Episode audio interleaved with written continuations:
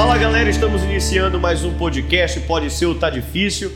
E nós estamos no último dia de 2020. Passou. Eu sei que foi um tempo difícil de dificuldades, incertezas, mas nós conseguimos chegar e aqueles que ficaram durante o caminho, o nosso coração, nossos sentimentos estão com eles e com as pessoas que ficaram com as suas, com suas perdas, com seus sentimentos. Então, desde já, eu peço para que tudo que é de bom no universo possa te ajudar nesse ano que está iniciando e boa sorte na nova empreitada que 2021 nos proporciona. Gente, nós estamos aqui iniciando, é, fechando esse, esse ano, mas já olhando um pouquinho avante, em especial para a vigia, aonde esse período agora do início de janeiro, nós estamos focados no aniversário da cidade, aonde nós todos fazemos alusão ao sentido histórico de vigia. E nós trouxemos, temos conosco aqui uma pessoa muito especial, um pesquisador, professor de história, que tem uma, um pensamento, uma teoria muito pertinente sobre vigia, a nossa querida cidade. Eu tenho o prazer de receber aqui no Pode Ser ou Tá Difícil o professor pesquisador Paulo Cordeiro. Paulo, muito obrigado por estar aqui conosco nessa, nesse momento, nessa oportunidade de falar um pouco sobre você, falar as suas contribuições para a cidade, que eu tenho certeza que tem sido de grande valia. Boa noite a todos. É, obrigado por, pelo convite, por estar aqui participando aí com você aí dessa entrevista. É, uma aula que eu vou dar aqui em relação à história da vigia, dentro desses meus 15 anos de pesquisa. 15 anos que foram tiveram 16 livros publicados desses 15 anos. Teve um ano que eu lancei dois livros. E desses, desses 15 anos de pesquisa, é, teve várias. Eu cito três questionamentos, três é, pontos importantes da pesquisa até então é, que se foram publicadas e que a gente achava que, que fosse, vamos se dizer assim, verdade. Entendi. Depois que eu fui em busca dessa pesquisa, foi perceber que é, não era daquela forma, porque aquela forma que foi escrita naquele, naquela época, naquele período, não, se, não cita fonte. É, foram escritas de forma romantizada ou, de certa forma, ufanista. Entendo. E entre elas, eu cito três: o nome, que a origem do nome Vigia,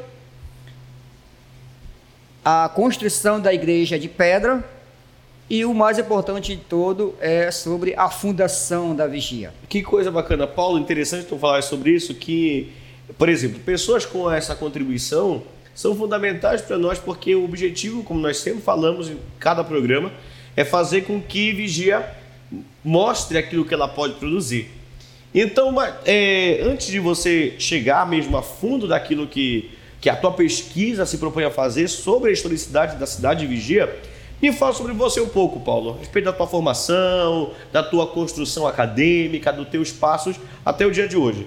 Tá certo. Eu entrei na faculdade Interessante que antes de, de, de, concluir essa parte, eu vou remeter lá, um, tipo um mês atrás, eu escrevi, quase um mês atrás, eu escrevi um, algo na, no Face que diz, não era essa a intenção.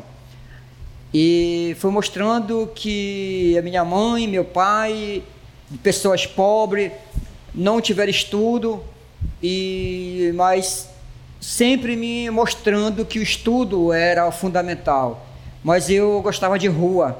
A rua era o meu lazer, a rua era o meu divertimento, a rua era o meu prazer maior.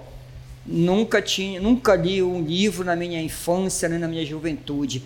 Nem no meu ensino médio cheguei a ler o livro, nunca tinha escrito uma carta. Isso só foi acontecer com, em 2003, quando entrei na faculdade. Foi que eu entrei na faculdade do curso de História licenciatura e bacharelado em História, onde eu fiquei quatro anos, que eu comecei a ler, que eu comecei a compreender a leitura, eu comecei a me dedicar à leitura. E nesses quatro anos, me dediquei tanto ao curso que eu, eu ganhei um certificado de melhor aluno acadêmico do curso de História. Nossa! Entendeu? E aí saí da faculdade direto para pesquisa. Não foi como meus colegas anteriores, professores, saíram facu da faculdade para a docência, foram para facu dentro da sala de aula.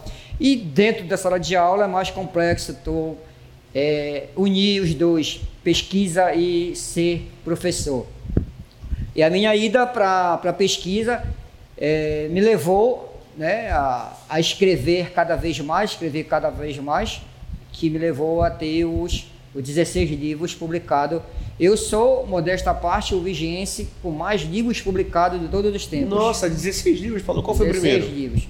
Memórias dos Carnavais de Vigia, que foi a minha meu TCC, e aí transformei em livros. Memórias dos Carnaval de Vigia, de 1930 até a década de 70. De que forma era esse, esse carnaval da época da minha, dos nossos avós e tudo, né? Eu gostava de, eu gosto muito, na verdade, de um livro seu que fala sobre as visagens da cidade. Sim, sim. Que são muito E aí eu, em 2011, eu fiz a minha especialização em é, cultura afro na Amazônia, na Federal.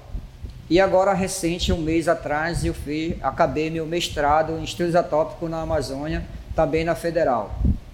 É, tenho alguns, na verdade, dois artigos científicos publicados em revista científica. E a gente tem outros livros para ser publicados aí que tem um andamento, tem um que já tá, tem dois que estão em correção ortográfica e tem outros ainda que ainda está ainda inscrito aí que a gente vai fazer mais. Eu digo que escreveu mais todos os tempos, porque antes de mim, é, o que tinha escrito mais livros era o professor Idôneo. Ele escreveu 12 livros individual e 3 em parceria, 15 livros. Eu escrevi 16 individual e agora um em parceria com o, o Ilka Almeida, que já Sim. esteve aqui presente. Eu fiz Sim, é um livro sobre fiz a pesquisa, ele fez a escrita e tudo. Então são 17 livros. Que é muito interessante, diga-se de passagem, que é sobre é, o padre Alfredo de Laó é, é e, o, e o alemão Eric Schmidt. Mas enfim, Paulo, que coisa interessante. Olha, olha que coisa é, é, é importante para a cidade. Você diz que a tua família é muito privada do, de estudos, coisas desse tipo, não teve contato é, cedo com a leitura e que tu conseguiste vencer uhum. essas barreiras e tu e conseguiste produzir 16 livros, todos voltados à vigia. Certo. Todos voltados à vigia, né?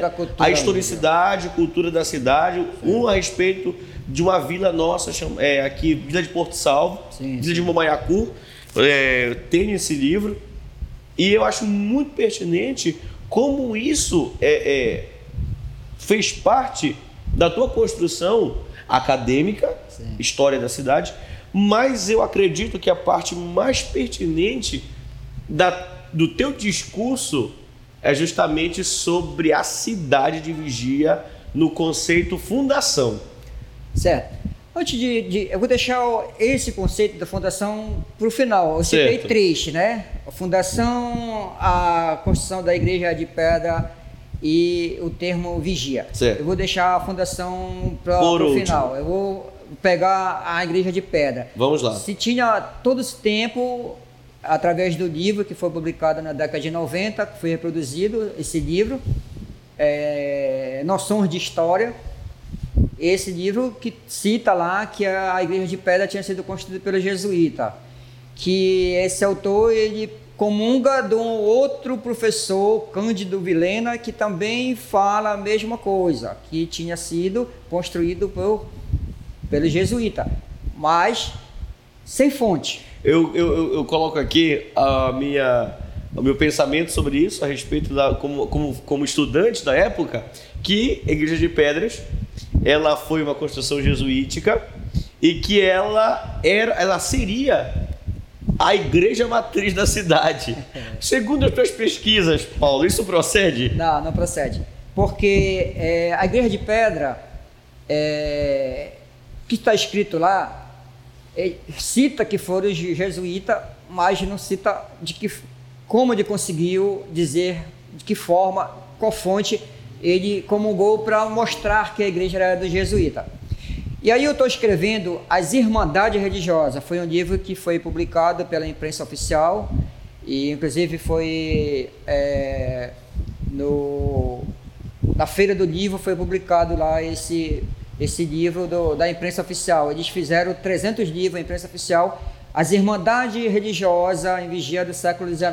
Olha que coisa, em Belém isso é muito forte, sim. principalmente com a Irmandade do Céu do Rosário dos Homens Pretos, sim, sim. que é fundamental, fantástica no, no, na eu, história. Eu encontrei 10 Irmandades Religiosas na Vigia. Nossa. Dessas 10 eu coloquei lá no livro lá sobre a, a, parte do catolicismo Sim. era comandada pelas irmandades. Irmandade que faziam é. aquele suporte tanto do negro que estava Sim. sendo liberto, alforriado, e tantas outras pessoas que eram pobres e que até Sim. trocavam. Eu lembro de um texto que eu lia que trocavam até caixões, né? Que era como se fosse um plano de saúde da época. Exato.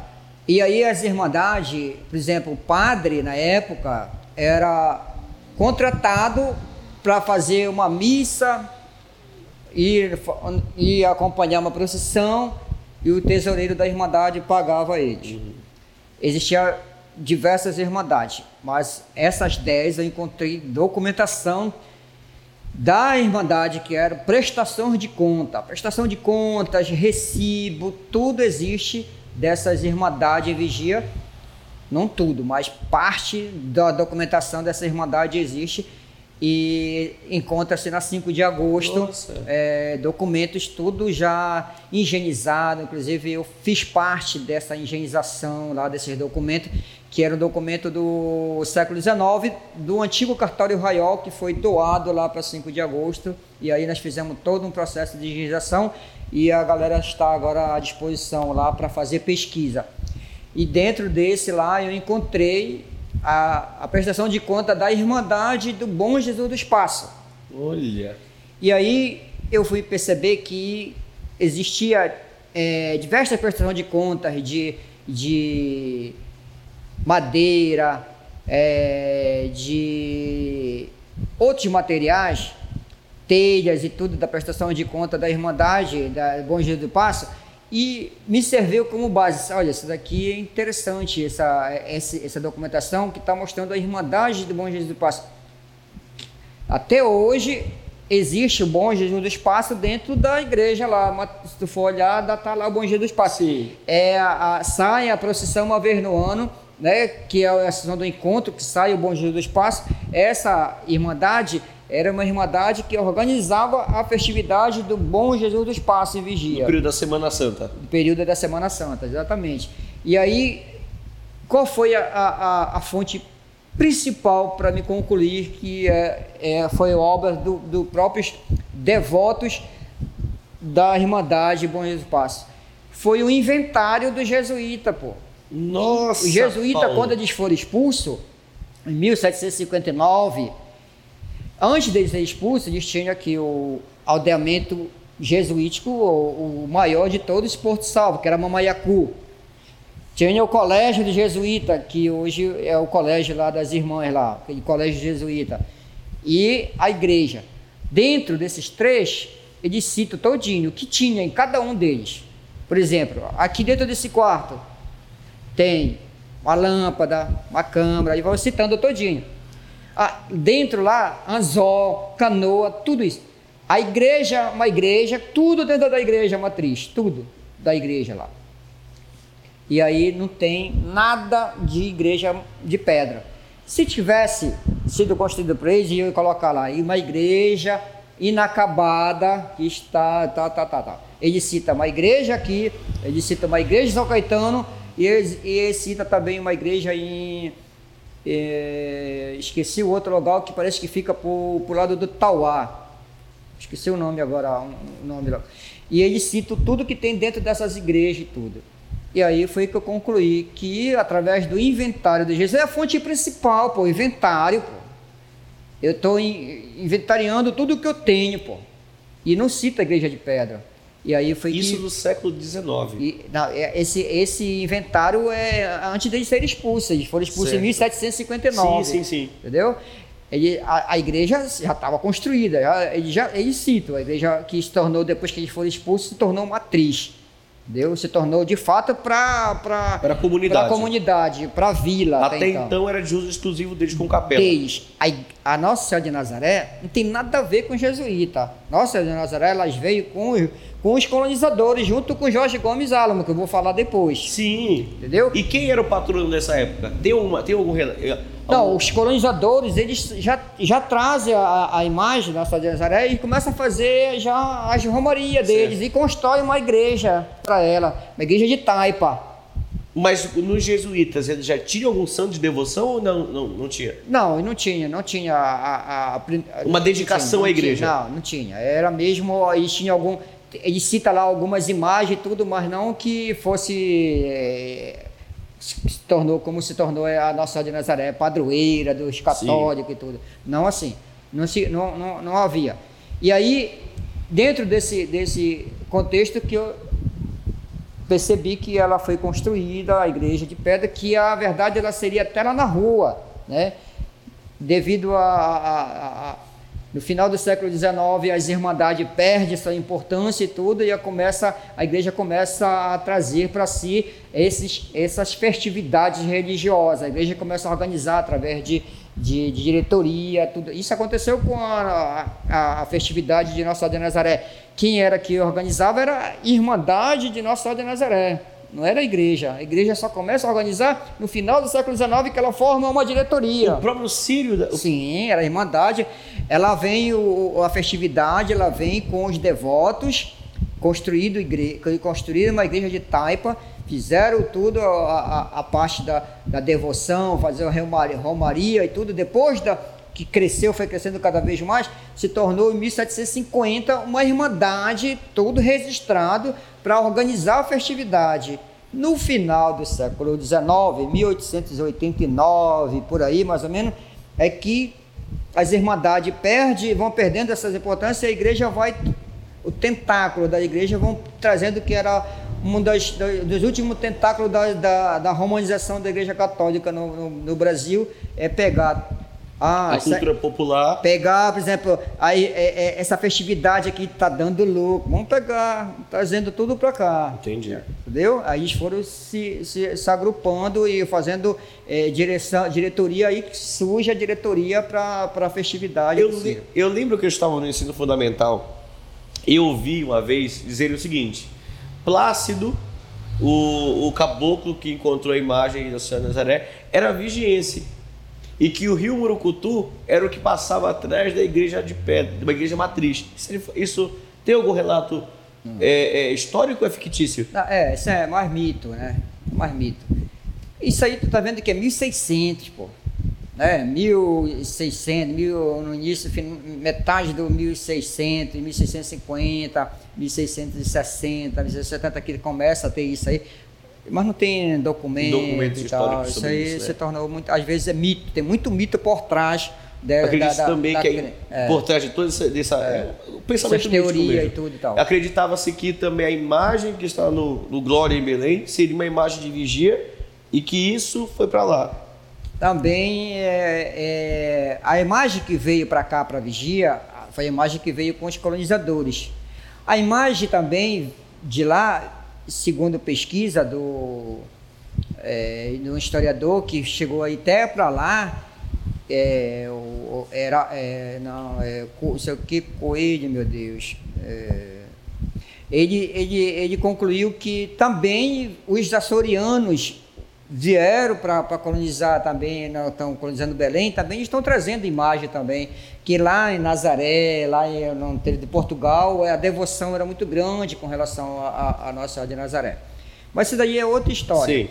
E, e aí eu concluí sobre é, é, é, essa, essa parte da Igreja de Pedra, que foi uma polêmica e tal, e tal, e tal. E aí depois eu fui mostrar também a origem do nome Vigia, que segundo o Raiol, é, e surge no Vigia porque tinha uma, foi por causa de uma, um guarita. Foi formado uma, uma pequena, um pequena, uma pequena guarita que tinha uma pessoa que ficava vigiando os navios lá de contrabando. E através disso, vigia, vigia, vigiar, e surge o nome de vigia, tem origem de, por causa que ele estava vigiando lá Entendi. a guarita.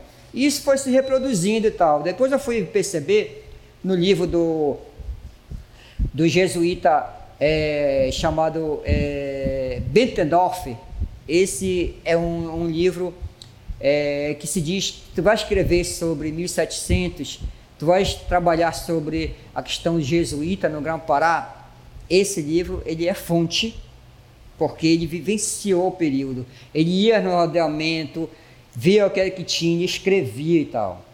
Chama as crônica, que ele ia em todos os lugares, todos os rodeamentos do, do, na Amazônia e escrevia o que estava.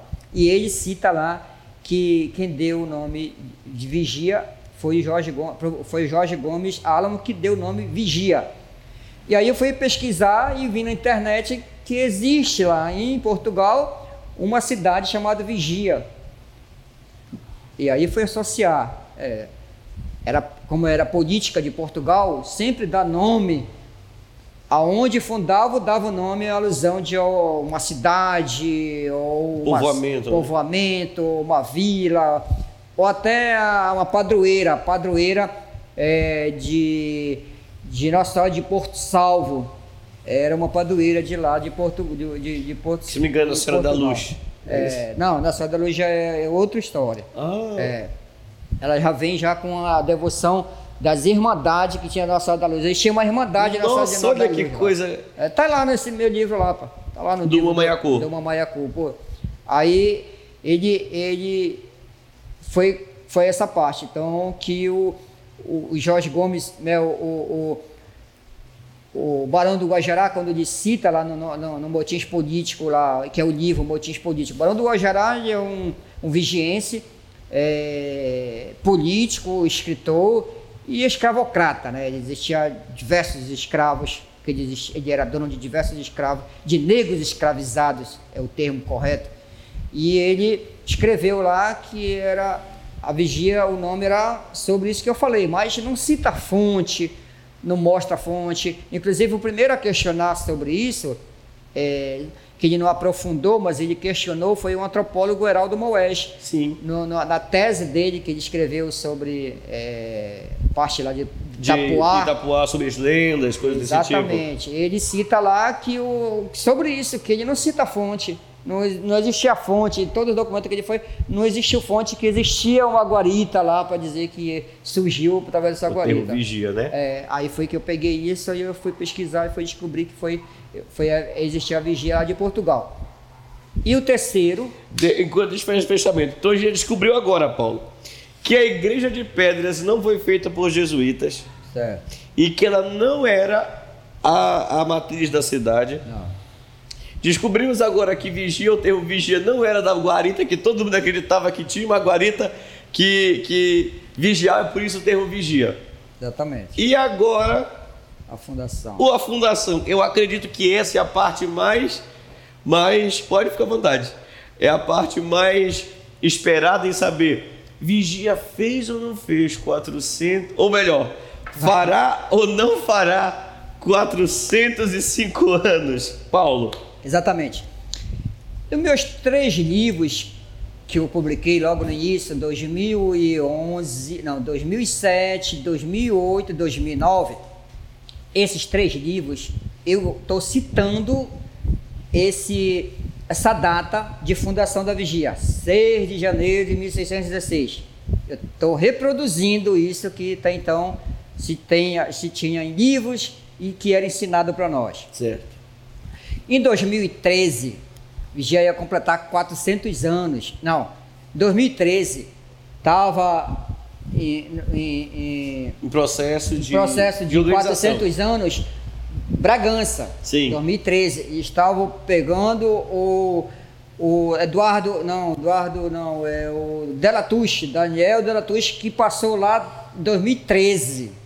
Então, 2013 ia fazer 400 anos fizeram toda uma programação lá. E eu chego lá sem saber nesse período lá que estão fazendo a festa. Eu chego lá para pegar um apoio do, do, do, do prefeito, porque eu estou escrevendo, vou publicar o livro sobre o padre Mâncio Caetano Ribeiro. O padre Mâncio Caetano Ribeiro passou 14 anos aqui na Vigia como padre. Nesse período eu escrevi é, romanização, política e escravidão. Tá? E aí ele surge nesse, nesse ele era. Bragantino.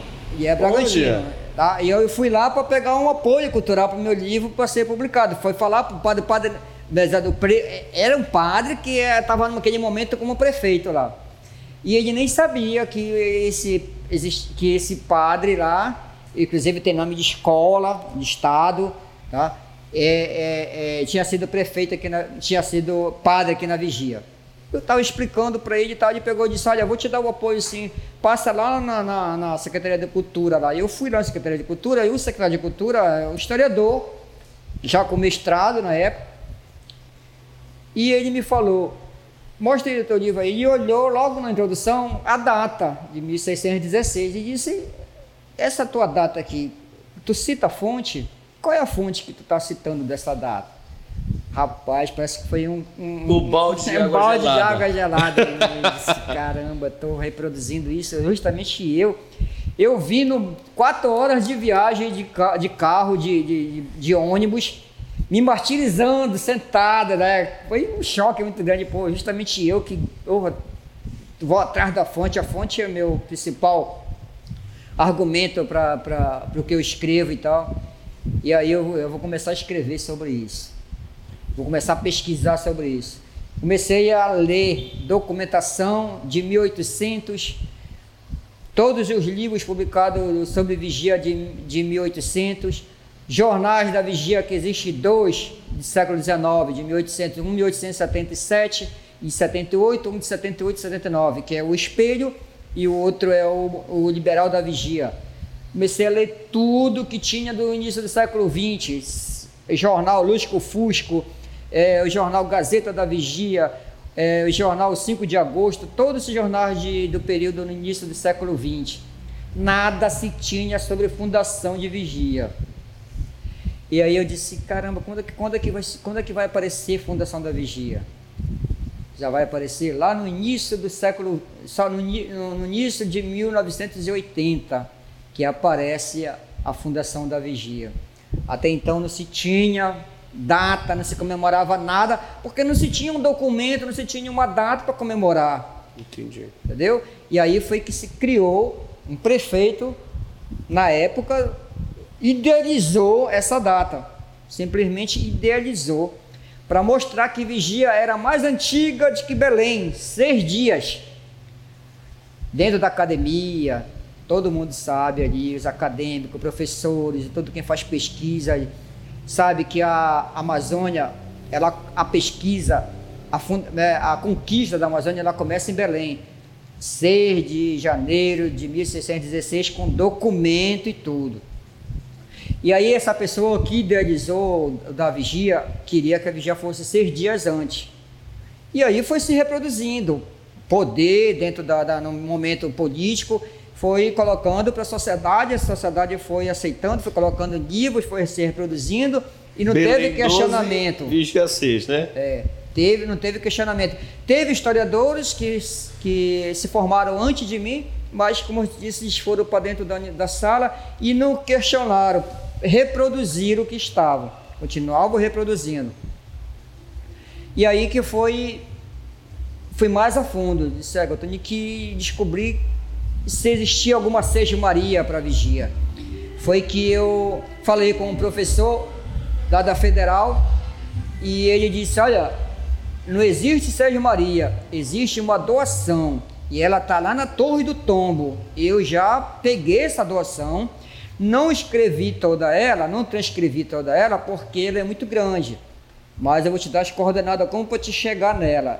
Me deu as coordenadas da secretária da Torre do Tombo. Torre do Tombo é uma das maiores bibliotecas do mundo que fica em Portugal. Quase toda a documentação do, do- de- de- das colônias de Portugal estão nessa biblioteca. Nossa, Paulo. Entendeu? Tudo que tu imagina, recibo, tudo, porque na época, tudo para construir alguma coisa aqui na, na, na vigia, Cid, tinha que, o- o- os vereadores tinham que solicitar autorização e aí ela chegava lá no, no, no, no- no- rei para poder vir autorização para fazer isso aqui, porque isso, as terras Eram eram- pertencentes à coroa. Exatamente. Coisa, olha. É. E aí foi que eu depois de três meses estando em contato, eu consegui um contato dessa pessoa, foi que comecei a falar por e-mail e tal e tudo, tudo. No final ela disse, olha, existe a doação e essa doação ela eu posso mandar em CD para você. Ela tem um custo e tudo, disse, não, pode deixar porque, olha, está aqui no euro, até chegar lá tem que ter um banco e tudo, não tem problema. Aí e eu perguntei para ela, além dessa documentação, existe outra documentação? Eu disse, olha, eu vou fazer a pesquisa. Aí ela veio, trouxe uma pesquisa que tem, eu acho que eu conferi, deve ter umas 600 páginas, 600 páginas que é, é 600 documentos sobre vigia de 1700, 1600 e 1700. Isso aí vai ser é, lançado um livro sobre esse processo de colonização da vigia, vai ser lançado um Além livro. de você, nunca ninguém, outra pessoa procurou não. isso? Não, não. Ela, é, é, essa documentação da vigia, ela estava praticamente lá guardado, lá né, no, na Torre do Tombo, do guardado no esse outro meu também que eu encontrei no arquivo histórico ultramarino também que é outra documentação lá em Portugal outro acervo de documentação Tava também, encontrei muitas coisas de lá. Tudo dentro de casa lá, do meu computador. A facilidade da, da, da, da internet. Da internet, né? E aí, em posse disso, eu comecei a ler. A documentação é de 1652. O Dom João IV faz uma doação por Jorge Gomes Álamo para ele vir fundar aqui a vigia vir fundar um lugar, que depois o Jorge Gomes vem e dá o nome de Vigia, e aqui construir engenho. Ele chega a construir engenho, tem uma documentação do Jorge Gomes mostrando pro, pro dando uma, uma resposta para um que é algo que ele estava querendo fazer na vigia e que já estava construído o engenho, estava esperando o maquinário para construir outro. E plantação de cana-de-açúcar com mão de obra dos índios escravizados. Aí essa produção, lógico, era tudo mandada para Portugal. A produção toda de, de, de cana-de-açúcar, tudo é produzido em Portugal. Aqui ele constrói a igreja de Taipa, tá? que era para para justamente para imagem de Nossa Senhora de Nazaré que eles trazem, tá? que eles são devotos de lá, da, dessa, da imagem, e aqui eles constroem várias coisas. Depois, antes de, de com três anos antes, ele abandona a vigia, depois de três anos se torna vila. E depois que se torna vila, quando a vigia se torna vila, ela já tinha abastecimento de água, que era poço, não foi jesuíta que, trouxe, que fez o poço de jesuíta. Aquilo é outra invenção. Quando os jesuítas chegaram na, na, na, na, na vigia, já era vila, pô.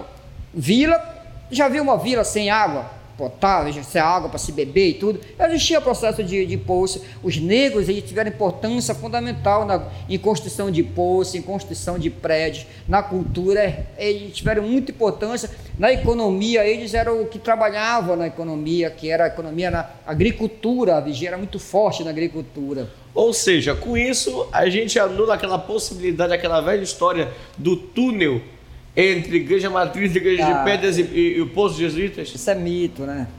Isso é mito, pai.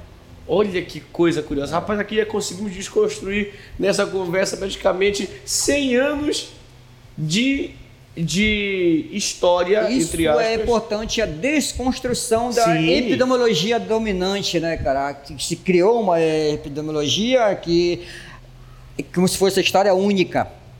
E agora eu estou trazendo as essas possibilidades, mas com base em documento, não de invenção. História, ela é documento, fonte. Se não tiver fonte, não tiver o documento, é ficção. Então são duas coisas diferentes uma do outro. Ou seja, 1652 52. Vigia teria 368 anos. Exatamente. A primeira doação, na verdade, a primeira Seja Maria que foi dada depois que foi tomado, que já se tinha já forte, já tinha tomado posse da Amazônia, a primeira Seja Maria que foi dada foi lá para Gurupá, abaixo lá da Amazônia, né? Sim. Onde tem um forte construído na frente lá. Foi primeiro foi para lá. Depois ele dá uma doação para Seja Maria para Porto, para lá para Cametá Depois ele dá outra Seja Maria aqui para Bragança. E Vigia ele dá uma doação de terra.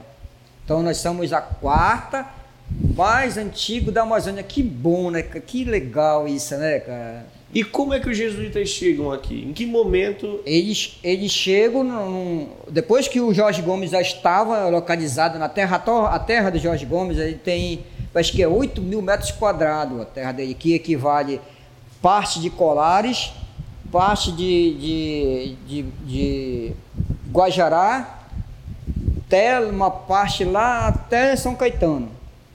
Essa era esse quadrado dentro era a terra de Jorge Gomes Allan. Depois, quando eles chegam, os jesuítas, eles, eles, eles conseguem pegar terras que está ao lado, a distante, ao redor da, da parte que é do Jorge Gomes, porque ela foi doada por Jorge Gomes, era dele. Ou ali. seja, eles não podiam estar não, diretamente. Não. Sem coisa. autorização de Jorge Gomes, não. A terra era do Jorge Gomes que tinha que fazer a fundação, fazer povoado, fazer igreja, engenho e fazer tudo isso.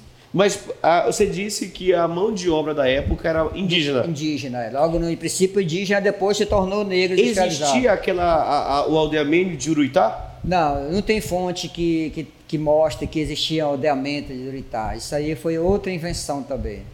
O, inclusive, o, o, tem documento lá que ele está tá solicitando é, em 1665 e tal, Jorge Gomes Alves está solicitando autorização para ele fazer o, o, a palavra correta, é, meu Deus, ele está solicitando dele de buscar os índios no sertão, distante daqui do povoado, distante.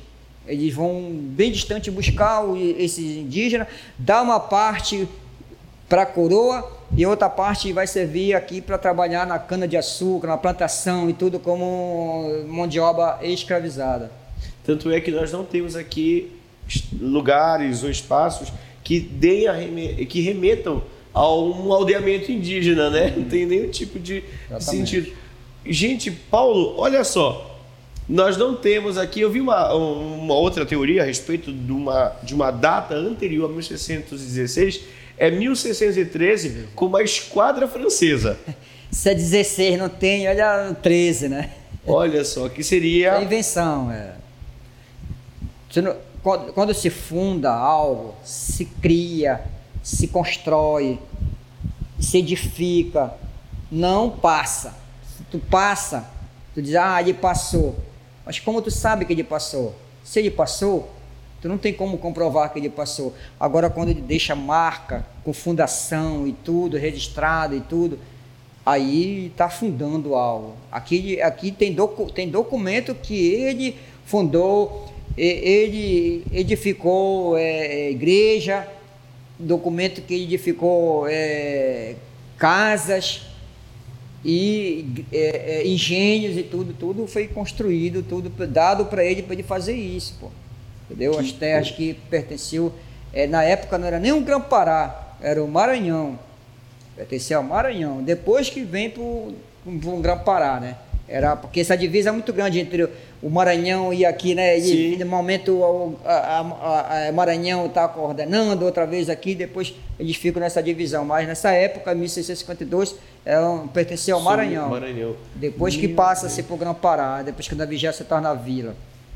Nós temos então aqui uma nova construção daquilo que nós acreditamos que é reproduzido, como você falou, nossa cultura. Certo. Tanto na identidade religiosa, como você falou, na igreja, de pedras por não ser é, uma construção jesuítica, no próprio Sírio, que as irmandades é que gerenciam isso. Sim, eu devia falar sobre isso num período mais próximo do Sírio. Com certeza, vamos falar, falar sobre, isso sobre isso no, em 2021. Tem, exatamente. E para nós tratarmos a respeito da historicidade desse, da, do pensamento mítico exatamente. em torno do, do Sírio. Paulo, que. Vamos, vamos usar aqui o termo descoberta. Porque acredito que, eu, assim como eu, outras pessoas não têm acesso a esse conhecimento, a essas fontes que você nos apresenta. E é muito pertinente trabalharmos nisso, onde nós todos iremos, é, daqui a alguns dias, é, fazer alusão a essa data de fundação. De invenção. Né? de Vigia de Nazaré. Paulo, mediante tudo isso que você me disse agora, apresentação de fontes históricas, de, de arcabouço bibliográfico, não é? Uma bibliografia que você coloca, existem mais de 600 escritos a respeito. Paulo, trazer de volta essa história pode ser ou tá difícil? Pode ser. claro que pode ser. Justifique a, sua resposta. A história, a história ela não é como agora logo cedo eu estava te comentando. A história ela não é uma camisa de força. Tem pessoas que a, a, a pensam que a história ela é estática. A história ela é movimento, ela é dinâmica. Se hoje encontrei um documento de 1652, outra geração, ou então amanhã, alguém pode encontrar um documento antes de 1652 e aí a gente vai trabalhar essa contextualização em cima desse documento de antes de 1652. E a discussão volta. A discussão vai voltando, por isso que ela é dinâmica, ela não, não fica, ah, tem que ser a história única e tudo. Você tem que ter cuidado com a história única, tem que ver que existe outras interpretações que quando você traz o documento você tem que também trabalhar essa documentação, trabalhar essas discussões. E é possível, sim, eu faço um trabalho dentro da sala de aula com, com os alunos, eu tenho um projeto é, patrimônio, é, educação patrimonial e depois mais recente, um, dois anos atrás, entrou como História Viva. Eu trabalho os alunos do terceiro, quinto ano, essa história da vigia, através de, de, de, de slide, de, de, de, de imagem, através de, de, de conceitos de patrimônio material e imaterial, os tipos de fonte, o que é fonte, for mostrando tudo para esses alunos, depois eu levo ele para o centro de histórico para mostrar, para identificar, se identificar, que é importante essa geração se identificar com a cultura local. Se não tem esse trabalho, eu acho importante esse trabalho, não só esse trabalho que deveria ter na sala de aula, mas também como a educação patrimônio, educação ambiental e educação de trânsito. Esses três eles são importantes a gente vê aí acidente de trânsito, pessoas. Eu coloco, pego uma moto, vou andando uma moto, eu vejo os caras não sabem nem o que é mão e contramão. Verdade. Não, não joga o pisca para o lado direito, não joga para o lado esquerdo. Tu vem, tu tem que estar tá atento a tudo. Então, essa educação tem que estar tá desde pequeno na sala de aula, essa questão de trânsito. Mesma coisa na nossa poluição que nós temos no nosso, na nossa, nossa cidade. Então, tem que ter educação ambiental na sala de, na sala de aula. E esse trabalho mas os meus, os meus livros publicados é, são importantes, se não for para essa geração, mas com certeza para outra geração vai ser, porque é, esses, esses, essa parte que foi dada sobre o estado da vigia foi parte é, daquele momento que se tinha aquilo. Entendo. Naquele momento se criou aquilo, porque não se tinha aquela quem está escrevendo não, teve a preocupação com fonte, até então não tinha o conhecimento sobre fonte. São pessoas que foram é, se formaram na época, na década de 70, em, em português, em letra. Naquela época, em letra, não, não tem um conhecimento de fonte naquele momento como você tem hoje de história. A partir da década de 80, isso surge lá na França, na década de 60, na história dos anais onde se está mostrando a, a, história a partir do de baixo. Até então era só de cima, só a elite, só os grandes feitos dos heróis tal que se tinha no livro didático. A história dos anais, ela vem com historiadores recentes e tudo, franceses, a mostrar que a história de baixo é importante, o, o, a história do negro, a história do povo, a história do casamento, a história do cotidiano, essa parte e tudo, e mostrando os tipos de fonte que é importante ser trabalhado. Aí começa essa importância dentro da fonte para o conhecimento histórico. A partir da década de 80 aqui no Brasil e tudo vem e esse se torna importantíssimo a fonte para o conhecimento histórico. Paulo, é justamente para essa vivência, para essa possibilidade de você apresentar uma segunda visão, terceira visão sobre um fato. É para isso que nós estamos aqui. O nosso podcast é para dar voz às pessoas que tem a, a produzir para a vigia. Então eu tenho certeza que toda a aula que você nos deu, como você disse mesmo no início da nossa entrevista, vai ser e é de grande valia.